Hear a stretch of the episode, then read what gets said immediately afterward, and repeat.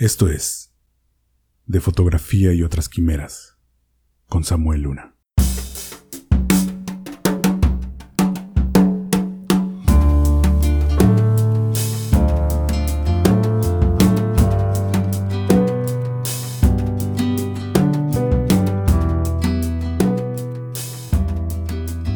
Hola, bienvenido al episodio 3 de este podcast. Esta vez vamos a tocar algunos temas que me pidieron que abordara en una interacción en Facebook. Recuerda que si quieres pedirme algunos temas para hablar de ellos, lo puedes hacer si interactúas conmigo en mis redes sociales. En la descripción de este episodio podrás encontrar las ligas donde me puedes encontrar para que podamos interactuar. Antes que nada me gustaría hacerles una invitación al próximo taller en el que voy a participar en Chile. Juan Pablo Navarrete tuvo la amabilidad de invitarme como expositor a su próximo taller en Punta Arenas, en la Patagonia. Estoy muy emocionado de, asistir y muy agradecido con la oportunidad de ir y exponer un poquito de lo, de que sé y de lo que me apasiona. Si vives por el sur de Chile y Argentina, espero verte por allá. Es una aventura para mí ir y conocer ese lugar tan diferente a lo que yo he conocido aquí. El clima de México es eh, tropical, subtropical y desértico. Punta Arenas está en el extremo del continente es un paisaje muy diferente a lo que estoy acostumbrado y por eso estoy muy emocionado de, participar.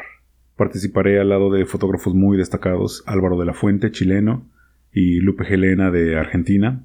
Lupe es una de mis pibas favoritas, ya hicimos un par de talleres en México y es excelente tallerista. Este trío de fotógrafos estaremos compartiendo nuestros conocimientos para la gente de Chile y Argentina. Espero verte por allá y saludar.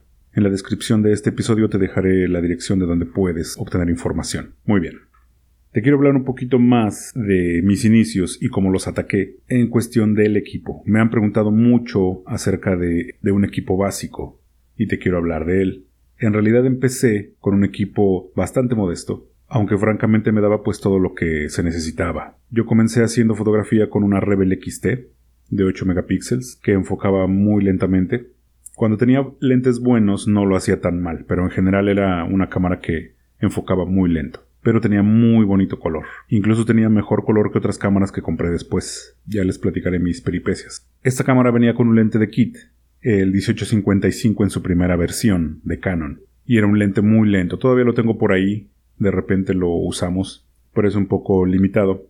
Y posteriormente adquirí la versión 1755 2.8, que es mucho mejor. Es básicamente un lente de serie L, pero al principio el 1855 me daba pues básicamente todo lo que necesitaba. Con esa cámara y ese lente comencé a hacer retratos y algunas cosas de paisaje, y también con esa cámara y lente hice mis primeras bodas. De hecho, uno de mis primeros premios lo gané con esa cámara y con ese lente. Lo gané en la WPJA cuando pertenecía a la asociación. Eventualmente abandoné la asociación pero conservo ese premio como algo muy bonito, un recuerdo muy bonito de esta cámara. Ahora ya hay muchas nuevas generaciones de la Rebel, algunas bastante buenas. Tal vez de la 3 para acá han estado haciendo bien las cosas, en general me gusta la, la cámara.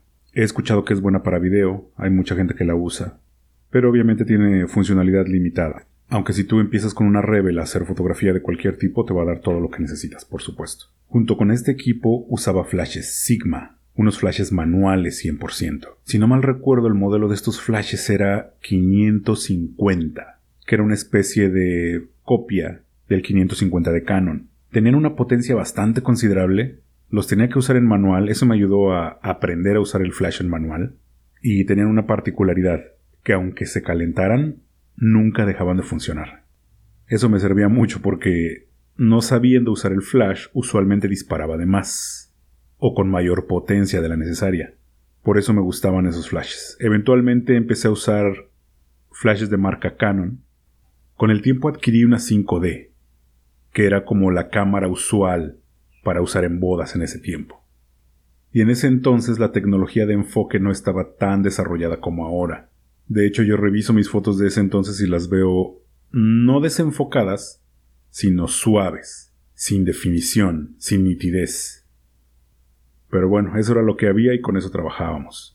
Con esta combinación de equipo hice muchas bodas con estas dos cámaras. Junto con la 5D compré un lente 2470 de Sigma, un lente 2.8, que yo esperaba que me saliera muy bueno y la verdad no salió nada bueno.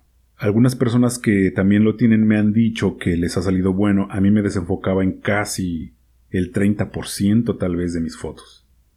La verdad es que terminé desilusionado de la marca, de Sigma, y de hecho le recomendaba a todo mundo que no comprara Sigma. Como todos sabemos, de unos años para acá Sigma se puso las pilas bien duro y creó su línea Art, con la cual ha logrado cosas muy buenas. Y ahora las cosas para Sigma pues son diferentes, ¿no? Es una compañía muy bien posicionada, con mucha reputación. Con esta combinación disparé más de 120 bodas.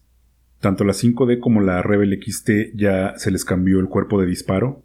Con este equipo inicié, y como te podrás dar cuenta, hay veces que sentimos que necesitamos tener el super equipo para iniciar, y en realidad no es así. Yo conozco estudios que siempre han tenido cámaras de sensor recortado, 5, 6, 7 cámaras, y no usan más que esas. Entonces, te recomendaría que no caigas en la trampa de que necesitas el mejor equipo para empezar a hacer las cosas. Siempre les recomiendo a los fotógrafos que piense si necesita una cámara en realidad o si simplemente la quiere. No hay nada de malo en querer tener un equipo bonito y, y la supercámara y todo eso está perfecto. De hecho, a mí me gusta la gente con ambiciones de ese tipo pero recordemos que la cámara no hace al fotógrafo. Y un buen fotógrafo debe saber tomar buenas fotos con la cámara que tenga disponible. En el episodio pasado te recomendé que iniciaras con una cámara modesta. Si no tienes una cámara aún, una cámara manual de lentes intercambiables, te voy a recomendar algunas de las marcas que te dije el episodio pasado. De Canon te recomiendo la Rebel. La Rebel que puedas comprar, una Rebel 4 o Rebel 5 que venga con su lente de kit, con eso puedes empezar. De Nikon puedes empezar con una D3300 y de Fuji la única que me gusta es la XT2.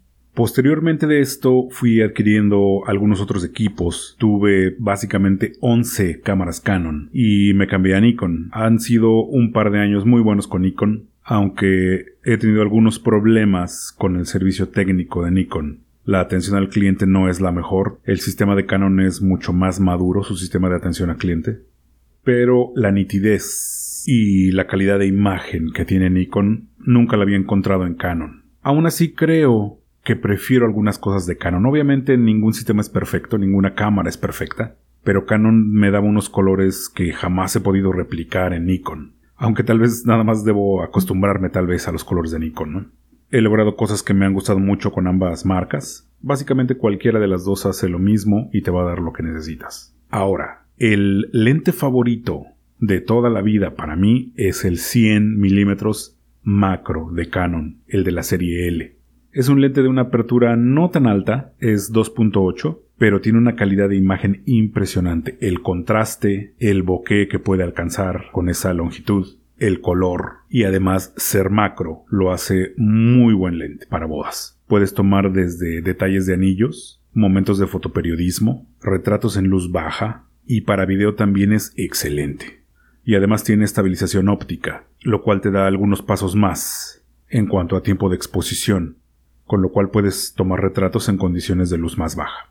Probado este lente, el 100 mm macro, te, te lo recomiendo mucho, al menos para que sepas todo lo que es capaz de hacer. Nikon tiene uno parecido, el 105, y lo probé, lo probé tres o cuatro veces, y no terminó de gustarme. Es más pesado que el Canon y tiene una especie como de ruido, como si fuera un eco que tiene por dentro cuando enfoca, sobre todo cuando tiene encendida la estabilización de imagen, y truena un poquito.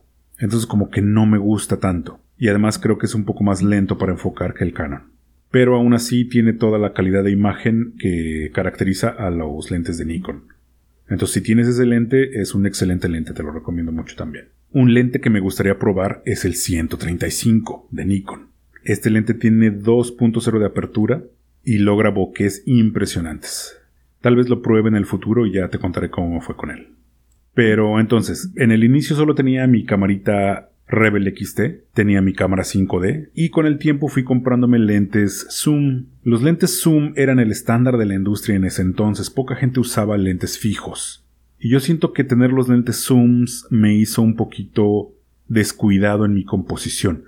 Al final terminaba cropeando muchas de mis imágenes, y siento que el tener lentes zooms propiciaba esto siento que un lente zoom te hace un poquito descuidado, te hace un poco flojo para buscar el encuadre correcto. para encontrar la distancia correcta dependiendo del lente que tenga. Eso es lo que yo siento. Obviamente hay mucha gente que usa sus lentes zoom y no tiene ningún problema. Así que creativamente creo que se puede controlar y manejar a ambos lentes, un zoom o un fijo.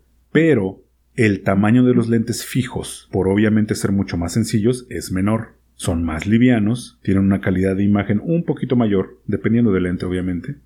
Pero sobre todo la cuestión de que pesen menos en general, por eso los prefiero. Pero sobre todo los prefiero por la cuestión de que pesan menos en general. Como te comento, durante un tiempo me fui mucho por los zooms y tenía un 2470 de Canon, y también llegué a tener hasta dos lentes 70-200 de Canon, lo cual era una verdadera exageración, pero pues me gustaba andarme paseando con mi 70-200 colgado del brazo, obviamente, ¿no? En ese tiempo yo no lo sabía, pero tenía yo una enfermedad que en el círculo fotográfico se conoce como el síndrome 70-200. Este síndrome es el que le da a la gente que trata de subsanar sus carencias fotográficas con un equipo muy grande. Con esto no quiero decir que si tú tienes un 70-200 tú tengas este síndrome. Yo conozco fotógrafos muy buenos que usan el 70-200 con mucha maestría, pero hay gente, entre esos me incluía yo, que en realidad tenían un 70-200 más para pantallar. Pero bueno, con el tiempo dejé de usar el 70-200 principalmente por el peso y el tamaño. Obviamente tener que cargar durante 8 horas todo ese equipo era demasiado. Entonces con el tiempo me decidí a usar lentes fijos nada más y hasta ahorita pues soy bastante feliz así.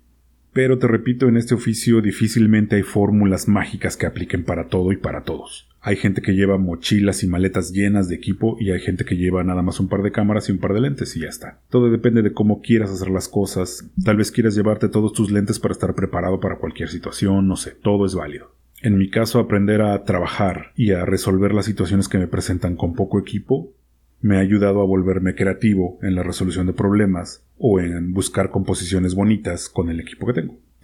En otra ocasión te hablaré de otros de mis lentes favoritos, 35 milímetros, 24 milímetros y otros.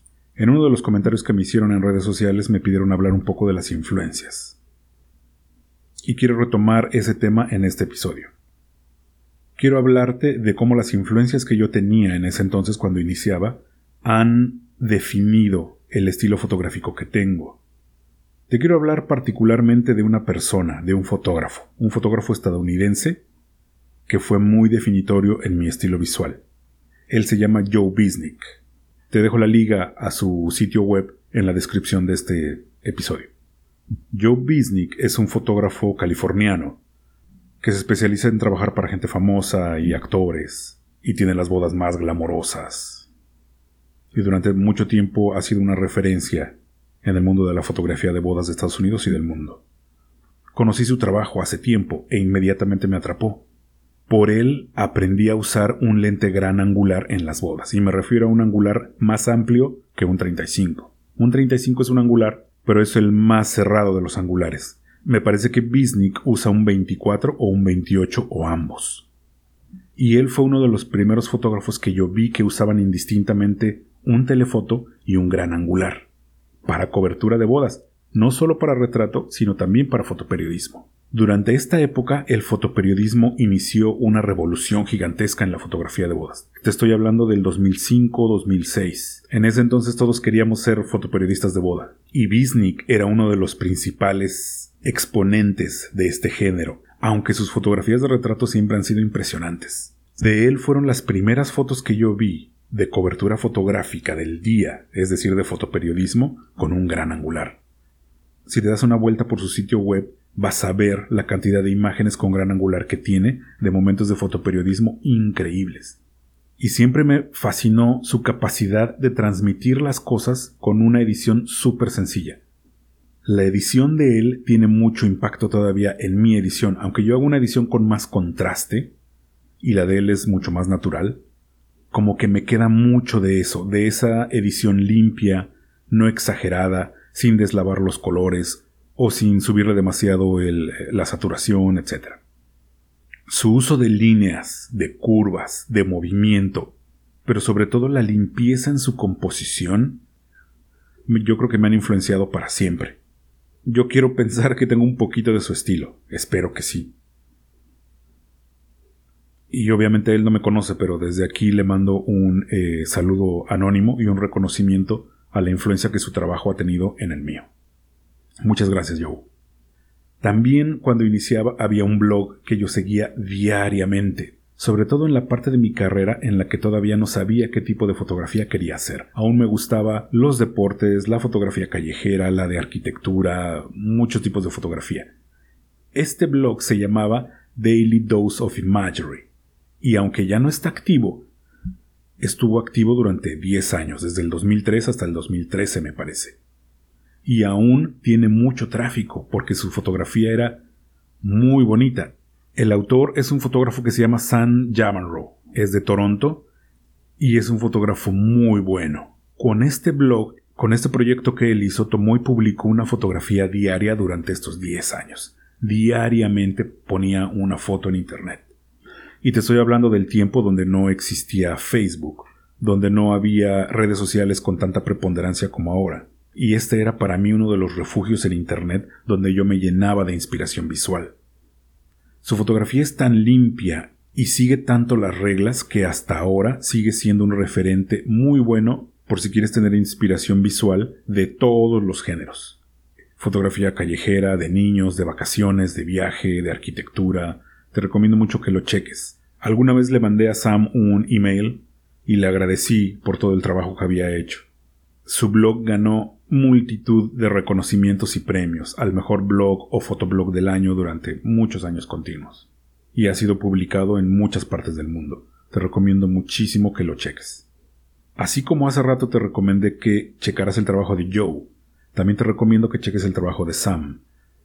Yo le recomiendo a casi todos los fotógrafos que conozco que traten que sus influencias visuales vengan de mundos diferentes al de la fotografía de bodas. Esto te trae muchos beneficios, sobre todo, no tomar de las mismas ideas del mundo de la fotografía de boda, sino tomar de diferentes partes, de diferentes tipos de fotografía, de diferentes fotógrafos, para así hacer que tu fotografía, la que tú produzcas, sea siempre fresca. En el sitio web de Sam hay horas y horas de inspiración, muy recomendable. Bueno, ya que hablamos un poquito de equipo. Si tú apenas vas comenzando, rápidamente te vas a dar cuenta que solamente el equipo no te va a hacer buen fotógrafo. Ya que tienes el equipo necesitas entrenarte en habilidades fotográficas, habilidades como la composición, como controlar, conocer y controlar las cuestiones técnicas de la cámara. Ejemplo, la apertura, el tiempo de exposición, el ISO, el balance de blancos, la profundidad de campo, eh, usar el flash en la cámara y fuera de la cámara, y cuestiones estéticas como posado, eh, composición, iluminación tanto artificial como ambiental, la combinación de estos dos tipos de iluminación y algunas otras, dependiendo del tipo de fotografía que te guste. En algún momento, tal vez en tu mente, salga la idea de dedicarte a la fotografía de forma profesional, es decir, vivir de la fotografía. Y cuando esto pase, vas a tener que comenzar a pensar como una persona de negocios. En ese momento, en tu mente debería salir la convicción de entrenarte en marketing. ¿Por qué pienso que deberías hacerlo? Porque el hacer fotos buenas o solamente el hacer fotos buenas no va a asegurar que tengas un negocio exitoso. Lo que va a asegurar que tengas un negocio exitoso es saber hacer marketing. Obviamente el hacer fotos buenas ayuda, pero lo que va a definir que pueda sobrevivir como negocio es el marketing. Mucha gente entra en la fotografía y no le da importancia a esto, y esto provoca que con el tiempo se desencanten de este negocio porque no les va bien. La fotografía como un hobby no necesita mucho y es muy recompensante, pero como negocio puede llegar a ser muy demandante, porque tienes que cubrir ciertas necesidades básicas de ti o de tu familia, porque tienes que seguir comprando equipo, porque te tienes que seguir preparando, etc. Entonces es básico que tengas una entrada constante de dinero que se ajuste a las necesidades que tú tienes. Entonces si no te entrenas en esta parte que es la de generar ingresos, que es básicamente a lo que se refiere el marketing, difícilmente vas a tener un negocio duradero. Y de hecho por eso mucha gente se detiene en su intento de tener un negocio de fotografía. Afortunadamente ya en estos tiempos hay quien ofrece talleres de marketing. Uno de los mejores fotógrafos de México estudió marketing, Lázaro Casas. Si no lo conoces te recomiendo que lo sigas, te voy a dejar un link a sus redes sociales en la descripción de este episodio. A él lo considero un verdadero genio en cuestiones de marketing. Y de hecho en los últimos años él ha influenciado un poquito lo que hago en redes sociales. Entonces no solamente es muy buen fotógrafo, también hace un marketing muy bueno. Yo siempre le recomiendo a la gente que empieza en esto que el primer paso que debe tomar es definirse como persona y definir los objetivos de su negocio. De eso va a depender cómo se va a ir configurando tu marketing poco a poco. Después de eso viene un ciclo donde vas a definir una marca, los objetivos de tu marketing, el tipo de audiencia a la que quieres alcanzar y una estrategia para llegar a ellos. Es muy difícil hablar en términos específicos de marketing, porque mucho del marketing que hagas va a depender de la persona que seas, del público al que te quieres dirigir, del segmento de mercado que quieres atacar. Entonces creo que el marketing debe estar muy personalizado para la persona que está haciendo el negocio. Te recomiendo mucho que tomes un taller de marketing. Eso te va a ayudar mucho más que lo que yo te pueda decir en esta plática pero al menos quiero tocar un par de puntos que creo importantes en esta cuestión del marketing orientado a un negocio de fotografía de bodas y retrato. En esto del marketing veo yo dos partes muy identificables. Una es la captación de tus clientes, es decir, dónde los vas a encontrar, en qué redes sociales están ellos, qué tipo de anuncios tienes que hacer, qué tipo de fotos tienes que publicar, qué eslogan vas a usar, qué marca vas a tener, y el segundo es la venta. En la venta ya tiene que ver el tipo de información que tú le mandas a un cliente, el tipo de servicio al cliente que tiene contigo, lo rápido que es para el cliente encontrar la información que necesita, y con qué velocidad cierras tú la venta después del primer contacto. Estas dos son cosas separadas. Y para la primera, la captación, es donde la mayoría de los esfuerzos se hacen. En este momento Facebook es una de las herramientas más eficientes para alcanzar a tu clientela. Desgraciadamente ya no es gratis. Antes se podía hacer gratis y aún ahora puedes hacer muchas cosas gratis en Facebook. Pero yo creo que una estrategia sana debería incluir cosas que puedes hacer gratis y también promoción pagada. Muchísima gente muy exitosa que yo conozco usa promoción pagada y le va muy bien. Facebook el año pasado o hace dos años, no recuerdo bien, adquirió a Instagram. Y en este momento me parece que Instagram tiene un poquito más de alcance que Facebook. Y algo padre es que ya están integrados. Cuando tú haces una promoción en Facebook, también puedes promocionar en Instagram en la misma campaña. ¿Por qué Facebook es tan exitoso en las campañas pagadas? Porque Facebook nos conoce perfectamente bien. Facebook sabe cuántos años tenemos, conoce nuestros hábitos de navegación, sabe si nos vamos a casar próximamente, sabe si estamos en una relación o no, etc. Entonces esa capacidad de segmentación Facebook te la ofrece. Obviamente cuesta, pero yo he comprobado que sí es efectivo. Entonces para que tú tengas un ataque constante en esta parte de la captación, necesitas tener un presupuesto de marketing. Esto significa que en cada boda que tú vendas tienes que contemplar la promoción y el marketing como parte de lo que tienes que cobrar. La mayoría de la gente, la mayoría de los fotógrafos no hacen esto. Si tú vas, por ejemplo, a una expo y tienes mucha facilidad de palabra y puedes conectar bien con la gente y vendes muy bien, esa es otra opción. Las expos, cuando yo iniciaba, me ayudaron muchísimo. Me ayudaron a vender durante los dos primeros años de la existencia de mi estudio. Pero cuando yo empecé una campaña de promoción en Facebook fue cuando de verdad mi negocio creció. ¿Cuáles son las cosas que debes tener en cuenta si quieres comenzar una campaña en Facebook? Una de las cosas más importantes es el tipo de fotografías que vas a promover. Mucha gente se atora mucho con esto, porque las fotografías que a ti te gusten no necesariamente van a atrapar al cliente. Imagínate cuántas fotos ve un cliente durante el día, cuántos cientos de fotos ve al ir revisando Facebook. Si tu foto no tiene el poder de atraparla en un segundo o en la mitad de un segundo, tus posibilidades de vender se ven muy reducidas. Entonces tu foto debe tener el poder de atrapar a la gente para que la campaña sea eficiente. Mucha gente falla en eso, en escoger la foto correcta para su campaña. Hay muchas veces que a nosotros nos gusta mucho una foto, tal vez porque tenemos una conexión especial con ella, o porque fue un cliente especial, o porque fue un momento que a nosotros nos gustó mucho vivir, pero no necesariamente esa foto va a funcionar en una publicación promovida. Entonces te sugiero que alguien revise tu promoción antes de que la lances. Una opinión externa nunca está de más. Esta parte, la de seleccionar cuál es la foto que debes promover, entra mucho con el armar un portafolio. El saber armar un portafolio que atrape al cliente es muy bueno. y aplica tanto para un portafolio que tú imprimes y llevas en un libro de bodas, digamos, como una selección de fotos que llevas en un iPad para que el cliente las vea, o un slideshow en tu sitio web.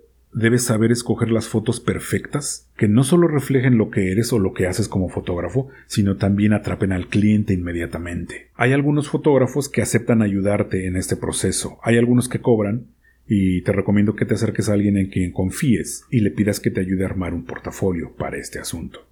Otra de las cosas a tomar en cuenta si quieres hacer una promoción de marketing en Facebook es que conozcas bien a tu audiencia, tanto los lugares en donde vive, la edad que tiene, la escolaridad o sus costumbres de navegación. Esto te va a ayudar mucho a definir el público al que necesitas llegar, el público relevante para lo que quieres hacer. Al echar a andar tu promoción, tu campaña de marketing, vas a recibir muchas solicitudes de información y una fracción de ellas se van a convertir en ventas. En este punto quiero recomendarte algo.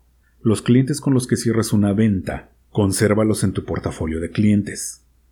Los clientes potenciales de los cuales no obtengas una venta, también ponlos en un portafolio aparte. Hay una parte de marketing que se llama reutilización de públicos. Esta gente de alguna manera ya mostró interés en tu trabajo, entonces con el tiempo se puede convertir en tu cliente, aunque en el primer contacto no haya sido así.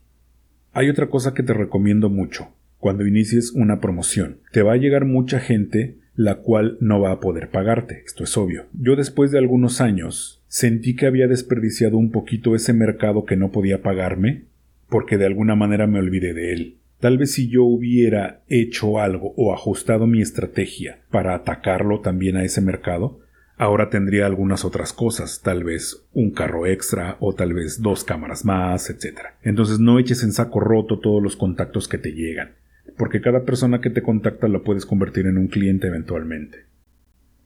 Esta semana recibí un inbox de parte de una chica que me hacía la observación de que ella era muy tímida y que le costaba usualmente trabajo interactuar con la gente y que sentía que eso le impedía hacer las sesiones correctamente. Y cuando ella escuchó el episodio en donde les comenté que la timidez podía superarse, decidió a preguntarme si yo tenía algún método para vencer la timidez. Desafortunadamente no lo tengo, o tengo uno que no sé si le funciona a toda la gente. Cuando yo tomo mi cámara, pasa algo en mí. Aunque con el tiempo he desarrollado un gusto por hablar, por dar conferencias y talleres, antes no era así. Antes era más bien una persona tímida pero cuando tomo la cámara me pasa algo, es como si fuera mi, mi objeto de poder. Imagínate el momento en que un luchador se pone su máscara. Así siento yo que me pasa cuando tomo la cámara. Cambio. Aunque no tengo un método para vencer la timidez, esa es mi manera de hacerlo. Tal vez solamente me he acostumbrado, pero ya que estamos en estas de la timidez, te quiero platicar algo que escuché de un científico estadounidense y te voy a dejar la liga a su comentario en inglés para que lo escuches también. La timidez tal vez viene de un sentimiento que tiene la gente, de estar o de ser demasiado conscientes de sí mismos. Estamos atentos a nuestros errores o a nuestros defectos, y eso nos hace sentir inseguros y tímidos ante los demás. Y sentimos que de alguna manera hay algo que nos separa de la gente, o que el cliente es muy diferente a nosotros y tal vez no tenemos nada de qué platicar, ni nada que decir, ni alguna manera de romper el hielo, o alguna forma de decir un chiste y sacar una sonrisa, o qué sé yo. Quiero decirte que uno de los hechos más fascinantes en esta vida es que todos estamos básicamente hechos de la misma materia. Obviamente tenemos la conciencia de que todos somos seres humanos y todos tenemos dos piernas y dos brazos y dos ojos y etcétera. Es decir, tenemos muchas similitudes entre seres humanos. Pero hay un hecho más profundo que casi no se toca. Todos los átomos que componen nuestro cuerpo fueron creados en el mismo horno estelar. Todos los átomos que componen cada célula y cada órgano de nuestro cuerpo tienen un mismo origen, fueron creados en el mismo suceso cósmico. Usualmente una supernova es la que crea los átomos y los elementos necesarios para la vida. El nitrógeno, el oxígeno, el hidrógeno, el carbono que hay en nuestros cuerpos fue creado a partir de la muerte de una estrella. Y obviamente todos los que vivimos en la Tierra Todos los que llamamos casa a esta partícula de polvo en el universo, compartimos ese mismo origen, todos venimos del mismo lugar. Desde que yo tuve conciencia de este dato, siempre me ha fascinado. Y desde ese momento, cuando veo a otra persona, me ha fascinado el hecho de que todos tenemos un origen común. La historia de los componentes de nuestro cuerpo se puede remontar al mismo suceso cósmico. Y no solo eso, sino que la proporción de elementos en nuestro cuerpo, la proporción entre hidrógeno y oxígeno y carbono y nitrógeno, es parecida a la proporción de elementos en el universo. En ese dato para mí hay magia, una magia indescriptible, porque no solo existimos en el universo, también el universo existe dentro de nosotros. Entonces, la próxima vez que tú estés hablando con alguien y de alguna manera sientas que hay una barrera entre ustedes dos, una barrera de idioma o de clase o de oficio, o sientas que una persona es diferente a ti por el color de su piel, o por el color de la camiseta de su equipo, o por su nacionalidad, recuerda que estás tratando con un ser cuyos orígenes, al igual que los tuyos, pueden ser trazados millones de años atrás al mismo evento cósmico y en realidad no estás viendo a alguien que es diferente a ti. Hay muchas más cosas que los hacen parecidos que cosas que los hagan diferentes. Todos somos como hijos del universo. Todos somos en esencia lo mismo, aunque a veces yo sea el fotógrafo y otra persona sea el cliente. Pensar eso a mí me da mucha tranquilidad para hacerle fotos a alguien, porque sé que igual que yo hay cosas que le hacen sufrir y cosas que le hacen llorar, cosas que lo emocionan y cosas que lo asustan, y nos reímos básicamente de las mismas bromas, y queremos ser ambos felices de forma básica.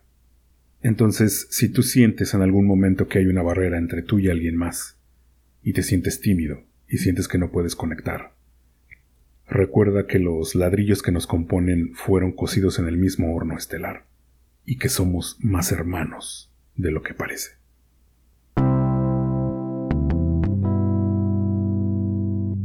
Esto fue de fotografía y otras quimeras. Gracias por escuchar. Soy Samuel Luna.